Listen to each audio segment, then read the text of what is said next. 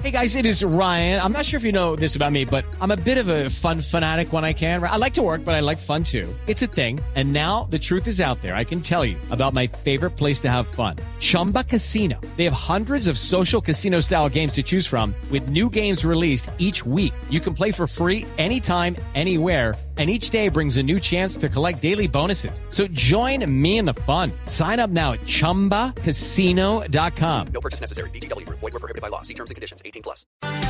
Hoy, Día de los Derechos Humanos, la policía estre- está estrenando un nuevo cargo, director de Derechos Humanos dentro de la policía, que después de el año tormentoso, esta es la respuesta institucional a tantas denuncias de que hay policías en la institución de que no respetan los derechos humanos, de que violan derechos humanos, que cometen excesos y que hay abusos de autoridad. El general Vargas posesionó a un coronel abogado, Luis Alfonso Novoa, como nuevo director de la Oficina de Derechos Humanos de la Policía. Coronel Novoa, buenos días, bienvenido. Néstor, muy buenos días para Le usted pido el al, al micrófono, si es tan amable. ¿Cómo está, coronel? Muy bien, Néstor. ¿Cuál es el cargo? ¿Qué significa que la Oficina de Derechos Humanos, que la policía ahora tiene un director de derechos humanos, coronel? Eh, Néstor, eh, eh, el gobierno nacional y la policía han tomado una decisión eh, trascendental e importante para el país al elevar de categoría una oficina que figuraba en la inspección general y que ahora tiene el nivel de dirección. Esto tiene una importancia interna para el despliegue de lo que son las órdenes y la implementación de programas que tienen que ver con el respeto, la promoción y la difusión de los derechos humanos. Yo estaré liderando la política que en este sentido ha emitido el Ministerio de Defensa y que pensamos desarrollar en un plan cuatrienal para la Policía Nacional. ¿Qué es básicamente qué? Ese plan cuatrienal, eh, Néstor, Pero busca... digo, ¿cuál es la política efectiva de derechos humanos? La política eh, que ha fijado el Ministerio de Defensa Nacional eh, tiene eh, entre sus líneas la capacitación, ¿sí?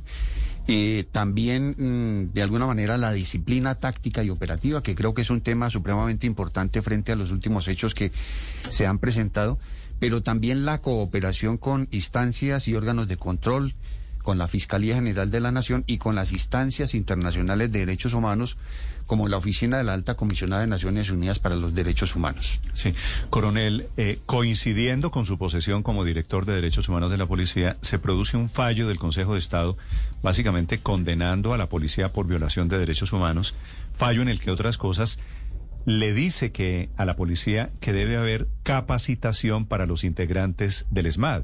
Es un fallo de 85 páginas, una tutela que había presentado un ciudadano contra el presidente, contra el ministro de Defensa, contra el director de la policía, por considerar que las acciones mm, generadas por las movilizaciones del paro nacional de este año violaron los derechos fundamentales de algunos ciudadanos.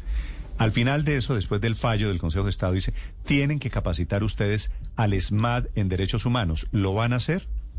Eh, Néstor, el proceso de fortalecimiento y transformación policial tiene como eje central los derechos humanos. Y creo que este fallo del Consejo de Estado eh, eh, nos cae bien en este momento de fortalecimiento que queremos realizar. Y en este sentido yo quiero manifestar que ayer expresábamos lo siguiente, si vamos a fortalecer la doctrina operativa del ESMAD, siguiendo los lineamientos recientes del sistema de Naciones Unidas.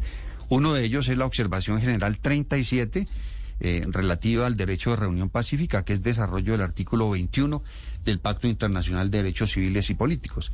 También hay otro instrumento nuevo que tiene que ver con los 10 principios para la, cua- la adecuada gestión de las reuniones. Es un documento expedido por el relator especial de Naciones Unidas sobre los derechos de libertad de reunión pacífica y de asociación. Y un tercer documento que también resulta importante incluir para fortalecer la doctrina, que tiene que ver con el, el empleo de armas menos letales en el mantenimiento del orden, que es un, un documento expedido por la Oficina de la Alta Comisionada de Naciones Unidas para a ver, los Derechos pero, Humanos. coronel, en la práctica, esto quiere decir, ¿el ESMAD va a llevar de ahora en adelante armas menos letales? Porque usted me dice, vamos a integrar unos documentos y tal. En la práctica, ¿esto en qué se va a traducir?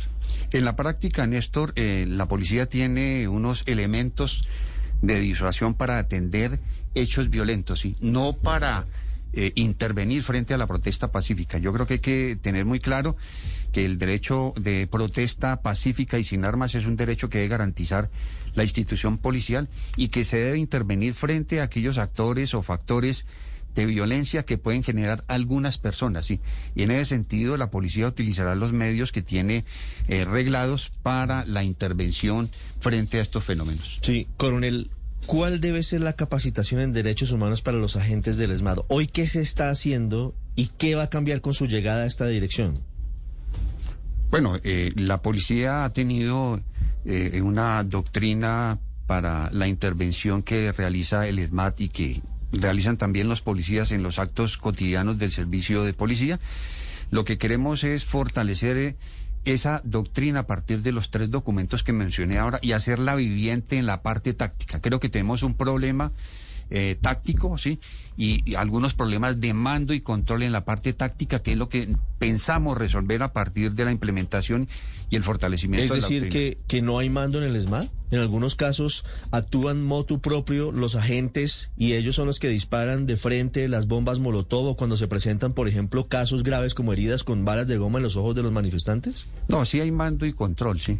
Lo que, ¿Y sucede, entonces? lo que sucede es que hay una debilidad, por ejemplo, en, en el control posterior a la intervención que hace el ESMAD. Si estamos mirando cómo elaboramos una herramienta técnica para evaluar cuál fue el empleo de la fuerza y los elementos que eh, utiliza el ESMAD. Ahí hay una gran debilidad y esto pues también eh, implica que debe haber prevención frente al planeamiento de las operaciones que realice el ESMAD. Son actuaciones colectivas, ¿sí? Y hemos Sí. encontrado que en algunas ocasiones la actuación no es tan colectiva. Sí, le formulo la pregunta de otra forma, coronel. ¿Usted cree que hoy es satisfactoria la capacitación en derechos humanos de los agentes del ESMAD?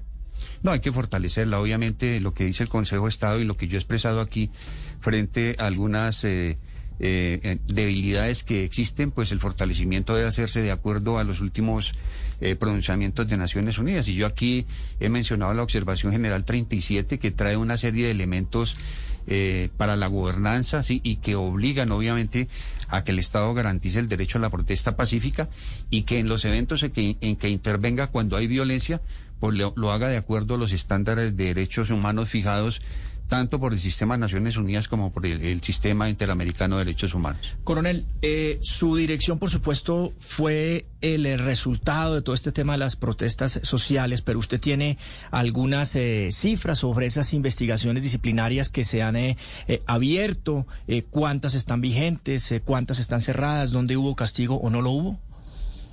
Bueno, yo tengo aquí alguna información de los hechos del 9 y 10 de septiembre del año pasado Sí. que, digamos, lamentablemente se están eh, celebrando también eh, en esta fecha, ¿sí? Eh, decirles que... Con- conmemorando, digamos. Conmemorando. Sí, si no conmemorando, sí, perdón, discúlpeme el, el término. Eh, quiero manifestar que eh, la Inspección General abri- abrió 97 procesos disciplinarios eh, en los cuales fueron vinculados 108 eh, miembros de la institución policial. De esos 97 procesos, 92 fueron de oficio. Quiere decir esto que la inspección hizo un barrido de redes sociales y de información de fuentes abiertas y fue aperturando de alguna manera investigaciones y cinco casos fueron por quejas obviamente formales. De todo esto eh, resultaron sancionados 18 policías. Eh, en 68 casos o procesos eh, no se pudo establecer la responsabilidad porque no había quien aportara la investigación y 11 casos fueron remitidos a la Fiscalía General de la Nación. Hemos propuesto, sí, ayer propusimos crear un comité de impulso a las investigaciones porque digamos eh, los abogados y las víctimas han dicho que eh, no ven avance, el director no tiene facultades de juez penal, sí, hay a- a- atribuciones de, de orden disciplinario, pero sí queremos contribuir para que se acelere y se establezcan Sí, Pero, responsabilidades. pero coronel, yo, yo sé de todo este listado de buenas intenciones, pero hay una gran diferencia entre la intención y los hechos reales. La alcaldesa Claudia López esta mañana, coronel Nova, se está quejando porque solamente cuatro hechos de los denunciados hace un año, que es evidente que hubo uso de la policía. El general Vargas salió ayer a pedir perdón a nombre de la policía por esos excesos. Dice esta mañana la alcaldesa que muchos policías siguen estando activos y son un peligro para la sociedad porque todavía tienen un uniforme. Personas que hace un año mataron a muchachos inocentes en el desarrollo, en el control de esas manifestaciones. ¿Está diciendo mentiras la alcaldesa Claudia López? Dice, dice, para complementarle, Néstor, de los 10 homicidios de hace un año, solo en cuatro casos hay imputaciones a miembros de la policía, quienes ni siquiera han sido retirados del servicio y gozan de libertad a y eso, trabajo. A eso me refiero, que la alcaldesa dice, siguen ahí adentro y son un peligro para la sociedad. Coronel. Eh, Néstor, eh, es una realidad, eh, pero advierto que el director general pues no tiene facultades como juez o como fiscal. Y como lo he expresado aquí, la, la policía puso a disposición, eh, por ejemplo, eh, 11 casos eh, eh, de presunta responsabilidad policial a la Procuraduría General de la Nación. Nosotros estamos esperando también que ellos, digamos, den los fallos. Y en materia penal, pues la Fiscalía es la que tiene, digamos, la competencia. La policía está abierta, el director general ayer lo expresó, estamos pendientes de los fallos.